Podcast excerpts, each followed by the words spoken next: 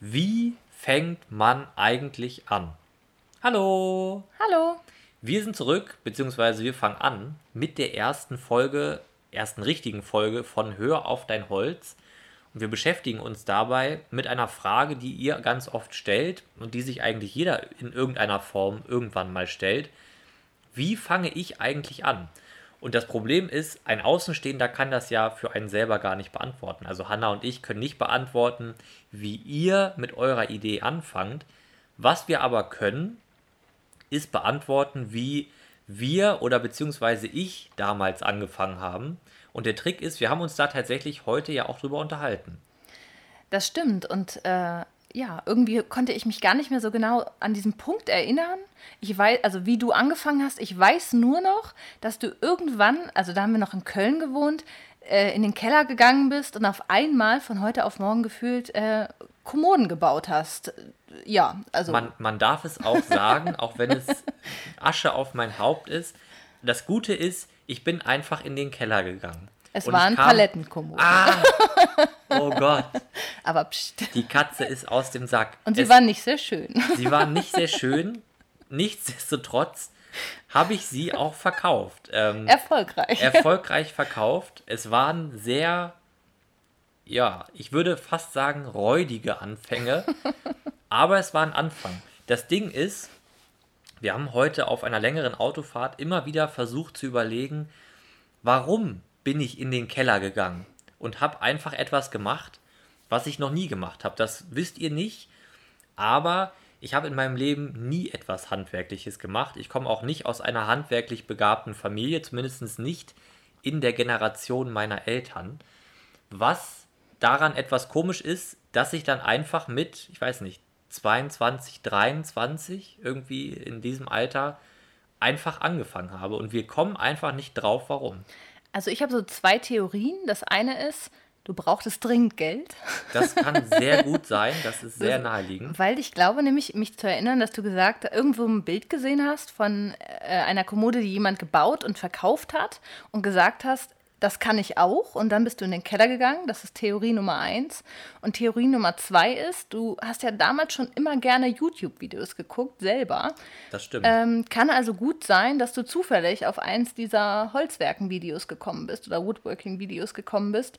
Und vielleicht hat dich das inspiriert. Ich weiß es nicht. Ich tendiere zu Theorie Nummer eins, aber wir hoffen für dich, dass es Theorie Nummer zwei ist. Das Ding ist, ich würde auch zur Theorie Nummer 1 tendieren. Die Theorie, ich brauche dringend Geld. Ähm, was auch dafür spricht, äh, ist, dass meine Anfänge, und das habe ich glaube ich auch schon mal gesagt, sehr, sehr, sehr bescheiden waren. Wir haben in Köln in einem größeren Mehrfamilienhaus gewohnt. Unser Keller war, glaube ich, vielleicht 8 Quadratmeter oder 10 Quadratmeter Wenn groß. Wenn überhaupt, ja. Ähm, und ich hatte einen blauen Fuchsschwanz und eine Brechstange. Damit habe ich Europalettenmöbel gebaut. Also für alle, die jetzt meine aktuellen Videos kennen, es ist wahrscheinlich fast nicht vorstellbar, aber es ist so. Ähm, ich hatte, glaube ich, das erste Jahr oder halbe Jahr nicht mal ein Schleifgerät.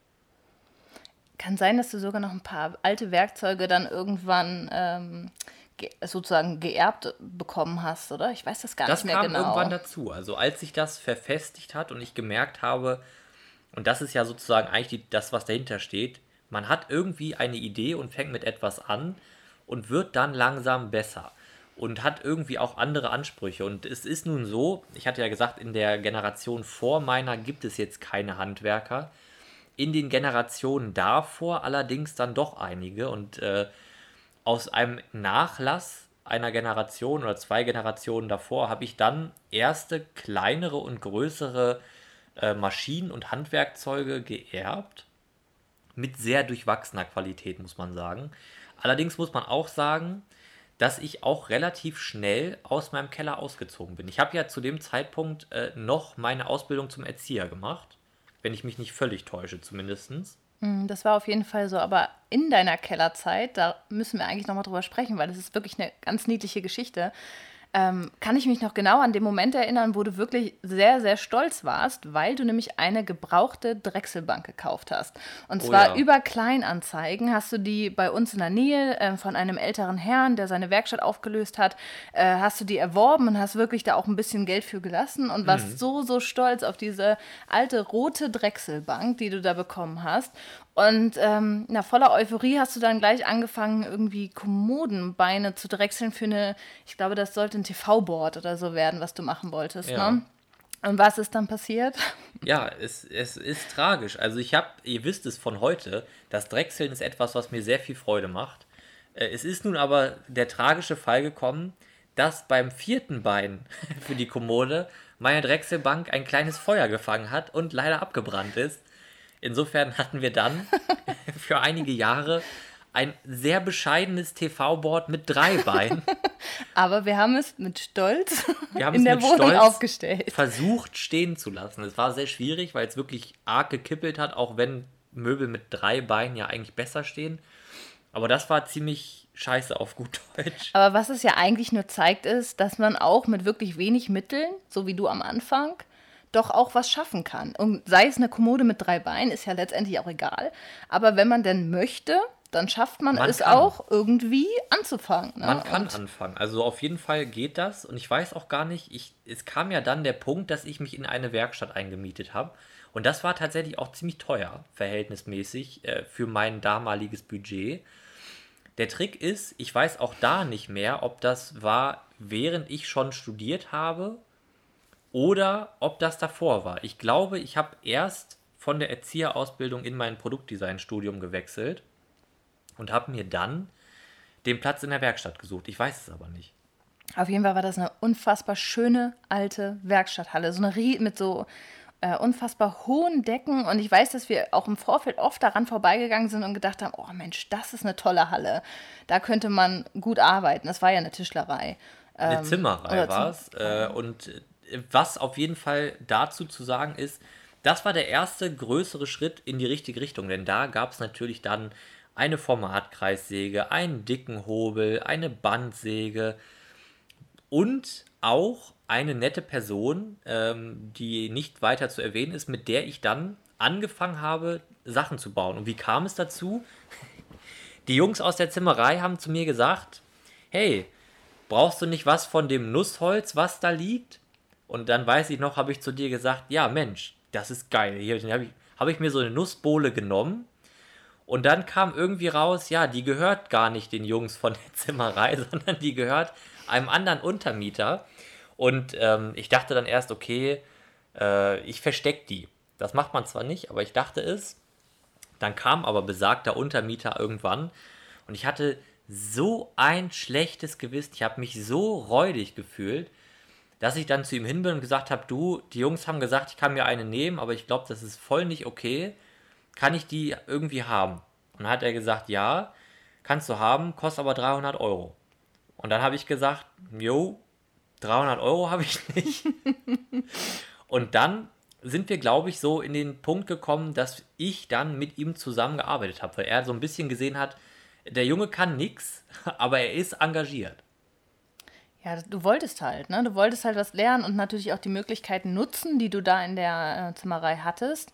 Und äh, das war ja auch rückblickend eigentlich eine tolle Chance, die du da bekommen hast, ne? Das stimmt. Wir haben dann relativ viele Treppen und Tische gebaut und ich habe da viel gelernt und man muss auch sagen, äh, das Lernen war ja nicht ganz uneigensinnig. Ich wollte ja im Produktdesign-Studium auch immer meine Ideen in echt bauen und im Keller habe ich das einfach, und ich glaube, so kam das auch, im Keller habe ich das einfach nicht geschafft. Ich weiß, dass ich im Keller noch meine ersten zwei eigenen Stühle gebaut habe äh, mit durchgestemmten Zapfen und Zapfen im Zapfen. Also da habe ich mir schon richtig was vorgenommen. Äh, rückblickend sahen die natürlich auch wie die Europalettenkommoden absolut beschissen aus, wenn man ehrlich ist. Aber ich wollte und diese Möglichkeit in der Zimmerei zu arbeiten mit, mit dem Kollegen da zusammen hat mir A ermöglicht, auch ein bisschen Geld zu verdienen. Das war natürlich auch ganz nett. Und B konnte ich Maschinen kennenlernen. Was man natürlich dazu sagen muss, so schön dieses alte Gebäude war und so schön diese Zeit da auch war, habe ich auch wichtige Lektionen im Umgang mit Maschinen und vor allem in der Maschinenpflege gelernt. Denn Die Formatkreissäge hatte weder eine Absaugung noch einen Spaltkeil und auch die Arretierungsschraube des Sägeblattes hat das ein oder andere Mal gefehlt. Und was man auch sagen muss, mein Platz in der Zimmerei, das waren so gut vielleicht 20 Quadratmeter, waren direkt hinter dem dicken Hobel. Und der dicken Hobel hatte in diesem Fall auch keine Absaugung. Also mein Platz war immer meterdick mit Staub bedeckt. Ja, Ja. da seid ihr baff. Das Da, glaubt, da glaubt fällt sogar mir das Wort. Ich Das weiß jetzt auch nicht mehr, was ich sagen soll. Ja. Aber was ich noch ergänzen wollte, ist, dass du ja das meiste, also natürlich hast du da von dem einen Kollegen auch viel gelernt, Vor aber allen Dingen habe ich auch viele gute Maschinen kennengelernt. Zum Beispiel die ganzen Festool-Sachen habe ich damals kennengelernt. Ähm, und du hast aber natürlich auch dich einfach wirklich in Eigenregie äh, weitergebildet. Und ähm, da hast du das gemacht, was ja viele deiner ähm, Follower sozusagen heute mit deinen Videos machen. Nämlich du hast auch viel YouTube-Videos geschaut äh, von großen Kanälen ähm, und hast geguckt und da Hilfe gesucht, wenn du eben nicht weiter wusstest. Und genau das vermittelst du ja sozusagen heute auch wieder in deinen Videos. Das wäre sozusagen dann ein Sprung. Also vom, was hat mir geholfen, beziehungsweise was war für mich auch mal ein Problem, das muss man auch sagen. Äh, es, das wird jetzt ein bisschen schwierig. Es gab und es gibt nicht so rasend viele gute deutsche Kanäle aus meiner Sicht, wenn es um das Thema Tischlerhandwerk geht. Vor allen Dingen auch, wenn man es ein bisschen ernster meint und in schwierigere Themen eindringt. Es war natürlich vor drei oder vier Jahren noch viel mehr als jetzt. Und deswegen hatte ich immer schon so ein bisschen das Gefühl, ähm, wenn ich irgendwann mal könnte, würde ich gerne Wissen vermitteln. Nun ist es ja so, dass ich dann irgendwann mein Produktdesign-Studium abgeschlossen habe äh, und auch schon meine ersten größeren Aufträge für meine Freunde in der Türkei ähm, bekommen habe. Und dann sind wir erstmal zurück nach Hannover gezogen. Genau, und da haben wir dir dann eine Werkstatt gesucht. Und ähm, da ist dann das Problem auf dich zugekommen, ähm, was jetzt auch natürlich viele ähm, derjenigen haben, die äh, dir regelmäßig schreiben. Nämlich, wie fängt man denn an, wenn man eine eigene Werkstatt aufbauen möchte, wie finde ich denn überhaupt eine Werkstatt? Denn in Hannover auf einmal gerade frisch aus dem Studium eine bezahlbare Werkstatt zu finden, war gar nicht so einfach. Ne? Wenn man bedenkt, dass viele Werkstätten, sag mal, 10 Euro pro Quadratmeter nehmen und ab einer bestimmten Gro- Kalt, wohlgemerkt. Das Ja. ist jetzt auch schon so ein bisschen ein Spoiler eigentlich. Es wird auf jeden Fall eine der nächsten Folgen nämlich genau zu diesem Thema geben. Wie finde ich eigentlich eine Werkstatt? Denn, Spoiler, wie gesagt, selbst jetzt, wo man dann doch deutlich fester im Sattel sitzt, ist es so, dass ich nach wie vor in Hannover an sich eigentlich keine Werkstatt finden würde. Und das auch nochmal dann sozusagen für euch, wenn man in der Situation ist, ich brauche dringend was und ich muss irgendwie anfangen. Wenn man muss, dann muss man so wie ich eine Werkstatt nehmen, die eigentlich eine alte Backstube ist, wo das Klorohr von der Nachbarin drüber irgendwie durch die Werkstatt geht und man jedes Mal die Spülung hört. Aber, das möchte ich auch schon mal sagen, wenn wir auf das Thema Werkstattsuche mal kommen in einer anderen Podcast-Folge, äh, es ist so, man sollte im Zweifelsfall äh, lieber länger suchen, weil sonst hat man das Problem wie wir jetzt, dass man halt doch relativ regelmäßig mit der Werkstatt umzieht. Und das ist natürlich auch äh, ein ziemlicher Kosten- und Zeitfaktor. Genau, aber was die Geschichte in Hannover halt eben gezeigt hat, mit dort deiner ersten eigenen Werkstatt war es ja, der alten Backstube, ist, dass wo ein Wille ist, eben auch ein Weg ist. Ne? Wenn, also, wenn man lang genug sucht und natürlich äh, in dem Fall auch ähm, das Schicksal auf deiner Seite war und du diese kleine Werkstatt angeboten bekommen hast, auch wenn sie jetzt rückblickend vielleicht nicht optimal war, war das halt ein toller Start, ne? weil du konntest endlich deine eigenen Sachen machen in deiner eigenen Werkstatt. Und ich glaube, das ist halt auch so ein bisschen, ähm, ja, vielleicht ähm, die Message dahinter ist, dass wenn man es wirklich möchte, natürlich die Augen offen halten sollte, um etwas Passendes zu finden, nicht aufgeben sollte. Ähm, und ganz wichtig, natürlich auch sich nicht davor scheuen sollte, klein anzufangen. Und sei es halt im kleinen Keller, um sich dann halt eben etwas Größeres zu suchen, wenn man die Möglichkeiten hat. Und mit wenig gutem Werkzeug anzufangen und das aber auch eben schrittweise dann sozusagen Ja, das ist halt auch auszubauen. ein wichtiger Punkt. Ne? Also wenig gutes Werkzeug. Ich habe ja gesagt, dass ich in Köln, das springt jetzt zeitlich so ein bisschen, aber ja auch die Möglichkeit hatte, vorsichtig ausgedrückt, ab und zu mal ein bisschen Geld zu verdienen. Was man dazu sagen muss, ist, wenn ich 400 Euro verdient habe, Dann habe ich 400 Euro für ein Mirka-Schleifgerät ausgegeben, was natürlich äh, auch zu Hause erstmal ein bisschen komisch ankam, weil wenig Geld verdienen und viel Geld ausgeben für Werkzeug ist erstmal sehr, sehr merkwürdig. Wenn ich jetzt aber zurückgucke, habe ich eben dieses Mirka-Schleifgerät oder meine Festool-Tauchsäge heutzutage immer noch. Und das ist eigentlich auch so ein bisschen dieses Thema Wille und auch Durchsetzungsvermögen. Das gilt für Werkstätten, das gilt für Werkzeug. Man muss halt gucken, wie kann ich das möglichst Beste erreichen und wie schaffe ich es am besten dann auch noch ein Level drüber. Weil es ist ja so, dass durch das, was ich immer schon im Studium gemacht habe, dieses handwerkliche Arbeiten, was in meinem Studium gar nicht so gut ankam, äh, weil da war eigentlich was ganz anderes gefragt, da ging es um Papiermodelle. Ich habe aber immer fertige Stühle gebaut. Dadurch habe ich mich halt in eine Position gebracht, die dann um drei Ecken rum mir ermöglicht hat, meinen Tischlermeistertitel zu machen. Und das ist ja auch was, das kommt ja nicht, weil ich die Idee hatte, haha, ich werde jetzt Meister, sondern äh, das kam auch über drei Ecken. Und ich denke, ohne da sozusagen zu sehr in ein Detail zu gehen, ist es so, auf Chancen muss man ein bisschen warten. Wenn sie kommen, muss man sie greifen. Und wenn gar keine Chancen kommen, dann muss ich aufstehen und ganz laut in die Welt schreien, dass ich da bin. Denn dann im Zweifelsfall wird irgendjemand auf einen aufmerksam. Bei mir war es damals äh, ein Beitrag vom NDR über mich und meine Werkstatt mit Chlorrohr ähm, was so ein bisschen witzig war, aber eigentlich halt auch einfach gezeigt hat, wenn man will, dann geht es eigentlich auch. Und das haben wir eigentlich, wenn man sozusagen jetzt das Ganze abschließt und jetzt sagt, okay, jetzt machst du ja auch echt viel YouTube und Instagram und weiß ich nicht was, da muss man natürlich auch sagen, wir machen das ja jetzt schon etwas länger.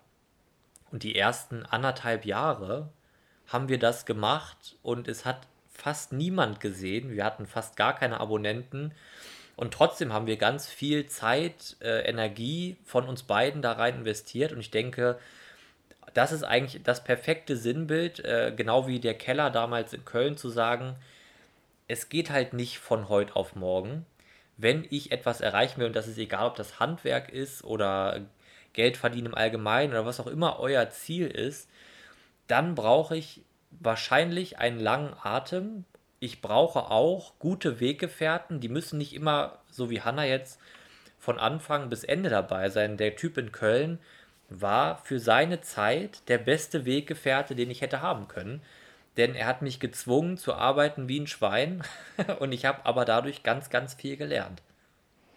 Genau, also wichtig nochmal, wenn du jetzt gerade auch auf der oder äh, dir die Frage stellst, wie fange ich am besten an? Ich habe Bock auf Holzwerken, Handwerken, Heimwerken oder wie man das so schön sagt, ähm, dann äh, von uns, äh, lass dir von uns sagen, erstens, glaub an dich, zweitens, gib nicht auf, auch wenn es am Anfang vielleicht ein bisschen schwer ist. Und drittens, tu was. Das ist natürlich das Wichtigste bei allem. Und das muss man vielleicht auch nochmal nicht ganz so charmant sagen wie Hannah wichtig ist, wenn man etwas machen möchte und etwas erreichen möchte, dann muss man halt den Arsch mal hochnehmen und auch starten. Das muss man vielleicht auch mal deutlich sagen. Denn, ich habe es ja gerade schon gesagt, natürlich ergeben sich manchmal Chancen, da muss man dann, wie gesagt, auch ein offenes Auge für haben.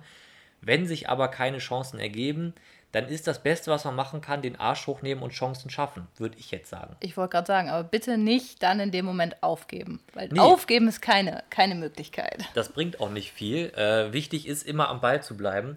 Und auch wichtig ist, und das ist das, was beim Chlorrohrbeitrag, glaube ich, ganz gut rauskam damals, ist, man darf auch nicht vergessen, wofür man das macht. Und ähm, das, ich hatte ja vorhin gesagt, vielleicht ist euer Ziel auch Geld verdienen das ist es zum Beispiel bei mir noch nie gewesen. Ähm, ich baue richtig gerne Sachen aus Holz und ich bin auch gerne Gestalter. Und ähm, es ist nun so, Hanna macht, und das würde ich mal sagen, kann ich glaube ich für dich sagen, sehr gerne Filme. Ja. also passt das ganz gut. Äh, insofern, das, was ich will, ist Sachen bauen und äh, auch gerne erklären. Das muss ich auch ganz ehrlich sagen. Da habe ich durch YouTube dann auch wiederum etwas entdeckt, was ich noch gar nicht so lange jetzt kenne, aber meine Erfahrung zu teilen und meine Ansichten zu teilen und ich habe ja keinen normalen Werdegang, deswegen kann ich ganz andere Einsichten teilen. Das finde ich ganz, ganz toll. Ich nenne es gerne manchmal Lehren, auch wenn das irgendwie ein bisschen hochgestochen klingt. Aber so haben wir ja jetzt hier eine Kombination aus äh, glücklichen Chancen genutzt, aber auch zum Großteil aufgebaut. Und ich denke, das ist das, was man jedem an die Hand geben kann. Man muss was für seine äh, Träume und Ideen tun.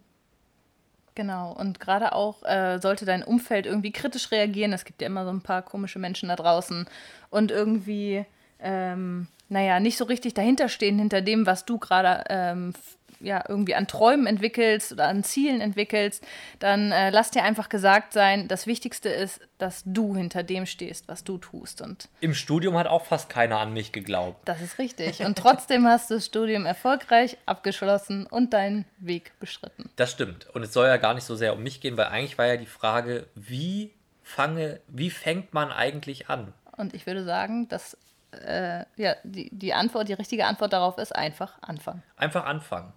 Trotzdem nochmal, äh, da wir ja diesen Podcast auf das Handwerk äh, richten, einfach anfangen finde ich immer gut. Ich habe aber eine kleine Einschränkung. Man sollte sich trotzdem äh, versuchen, möglichst schnell möglichst gewisses Fachwissen anzueignen. Und das sage ich einfach jetzt, wir sind ja, glaube ich, kurz vor Ende der Folge. Ich habe keine Ahnung, wie lange wir noch weiterreden.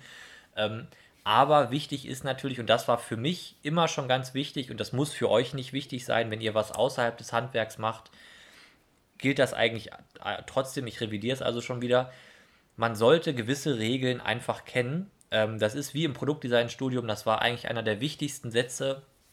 Uns wurde immer eingebläut, ihr müsst die Regeln kennen. Ihr müsst die Regeln kennen, ihr müsst die Regeln kennen. Irgendwann kam ein Semester, wo dann jemand gesagt hat, so, jetzt kennt ihr die Regeln, jetzt dürft ihr sie brechen. Das gilt ähm, in gewisser Hinsicht zum Beispiel auch für Steuerfragen, das gilt für Rechtsfragen, das gilt für Sicherheitstipps, das gilt für was hält Holz eigentlich aus. Ich muss die Regeln kennen, damit ich dann die Ausnahmen auch effektiv und sinnvoll nutzen kann.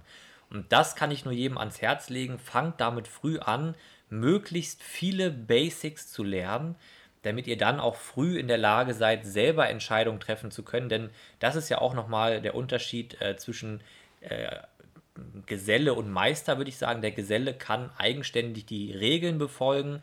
Der Meister kann dann auch eigene Entscheidungen treffen, weil er weiß, wie man die Regeln brechen kann.